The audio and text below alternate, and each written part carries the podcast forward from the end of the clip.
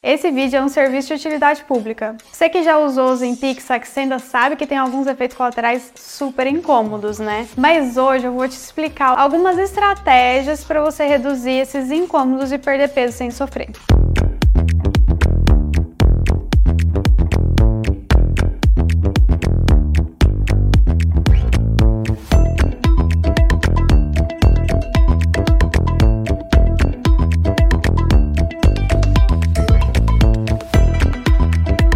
Marielle Mello, sou endocrinologista e meu objetivo é tratar diabetes, tireoide e obesidade de uma forma leve e descomplicada. Antes de a gente entrar nas estratégias, eu vou expor os principais efeitos colaterais. Já quero deixar aqui desde o início que você precisa estar em acompanhamento médico especializado para usar essas medicações. Não é para você sair comprar na farmácia o que você acha que você deve tomar e tomar a dose que você inventou da sua cabeça também, tá? Hoje eu vou explicar algumas estratégias, mas para quem já está em acompanhamento médico. E os efeitos colaterais mais comuns dessas medicações, que agem diminuindo o esvaziamento gástrico, o que, que é isso? Eles fazem com que você faça digestão mais devagarzinho e aí fica com o estômago cheio por mais tempo e, consequentemente, com menos fome. Você pode ter algumas consequências disso, como náuseas, vômitos, pode mudar ali o seu intestino, às vezes fica mais preso, às vezes fica mais solto.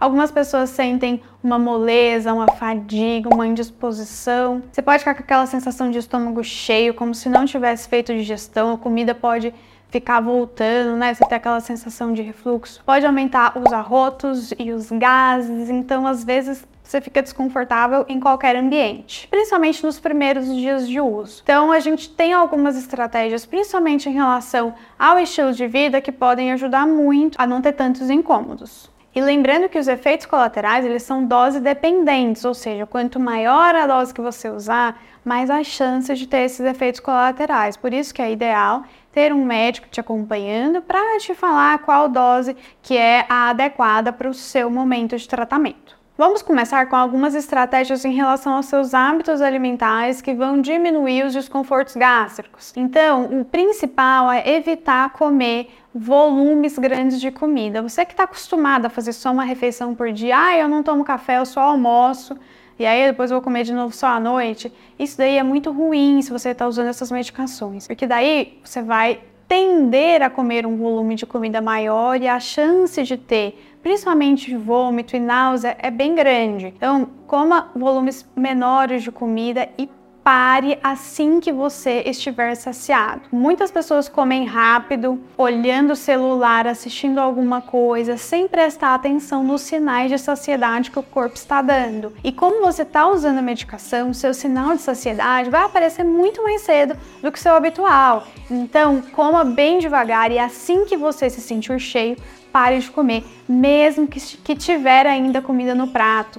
Mesmo que seja uma comida super gostosa que você adore, se você continua comendo mesmo após já ter recebido o sinal que tá cheio, aí é uma das principais condições que vai fazer você passar mal e às vezes você vai passar mal não é só por um período, é por um, uns dois ou três dias. Uma coisa também que pode ajudar é não deitar logo após comer. Então, se você costuma fazer refeições muito perto da hora de dormir, coloca essa refeição para mais cedo, porque como ele diminui o esvaziamento gástrico, é muito mais fácil você ter um refluxo e queimação se deitar logo após comer. É bem interessante também não comer sem estar com fome, porque aí você já está meio entre aspas meio que forçando o seu corpo a aceitar alguma coisa que ele não está querendo. Então tente obedecer os horários corretos para fazer as refeições, não ficar beliscando entre uma refeição e outra, até porque o objetivo de quem toma essas medicações na maioria das vezes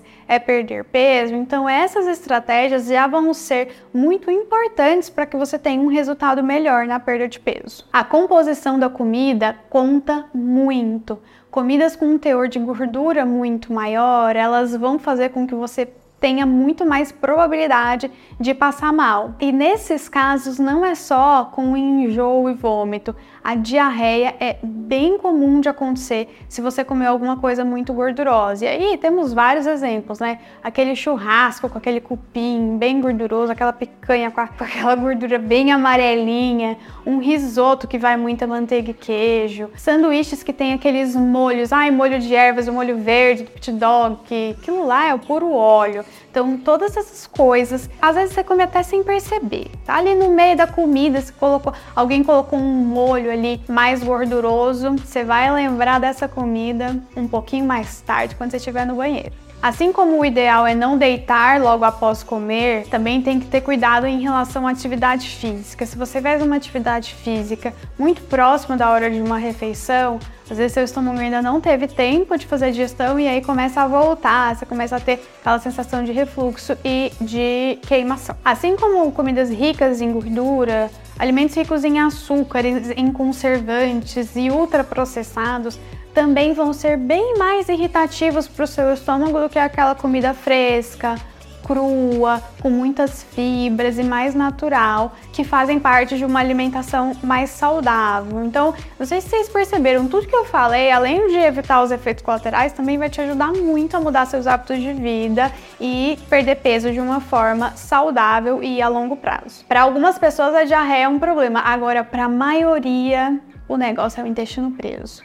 Tem gente que fica mais de uma semana sem o intestino funcionar e tem várias coisas que a gente pode fazer para poder melhorar isso. A primeira é lembrar de beber água. Como o centro da fome e da sede fica muito pertinho lá no cérebro, às vezes o remédio vai diminuir também a sua sede. E aí você passa um monte de tempo sem beber água, sem nem lembrar que precisa disso, e aí tá muito ressecamento intestinal. Então coloque sua garrafinha lá, coloque os seus 2, 3 litros de água que você precisa beber por dia e se obrigue a beber mesmo sem sede. Para não ter muita náusea, evite de beber um montão de água em um período só. Tem gente que fica o dia inteiro sem beber água e à noite quer beber um litro. Aí não dá, gente. Ainda mais tomando essa medicação, seu estômago não vai conseguir fazer a digestão direito. As fibras também são importantíssimas para o funcionamento do intestino. Se o remédio tirou bastante seu apetite e daí você está comendo menos verduras, menos frutas, acaba que seu intestino vai sofrer com a redução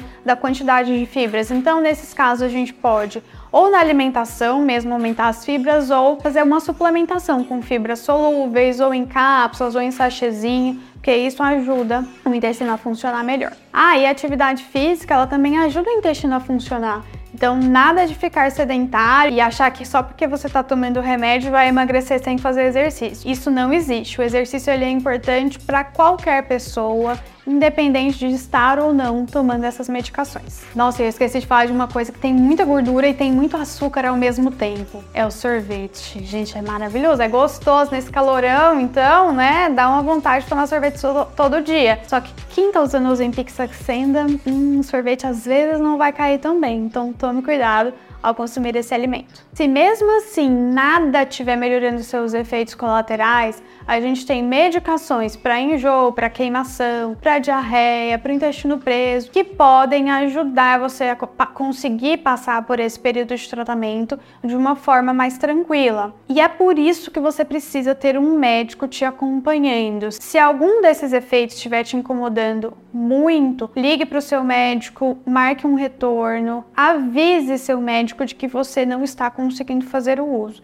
Não vale a pena você passar tão mal assim para conseguir ter um resultado. Eu sempre digo uma coisa para os meus pacientes: não adianta perder peso por estar vomitando e tendo diarreia. Isso não é sustentável a longo prazo. Tem gente que chega no consultório e fala assim: ah, eu, uma, uma vez eu usei o Zempic e eu perdi muito peso, eu fiquei vomitando o tempo inteiro. E aí o que, que aconteceu, né? Parou de usar, voltou a ganhar peso de novo. Então isso não é um tratamento que dá certo a longo prazo. Para tratar a obesidade, a gente precisa de usar uma dose que seja suficiente para te dar saciedade, que você vai comer menos, mas que não vai ficar passando mal. Isso não é viável a longo prazo. Ter hábitos mais saudáveis, tanto de alimentação quanto de exercício físico, vai ser muito importante para o seu tratamento de obesidade e também para evitar esses efeitos colaterais. Então, tudo se junta para que você tenha uma perda de peso sem sofrimento e que seja sustentável a longo prazo. Gostou desse vídeo? Dá um like. Se você ainda, ainda tem dúvida em relação a algum efeito colateral,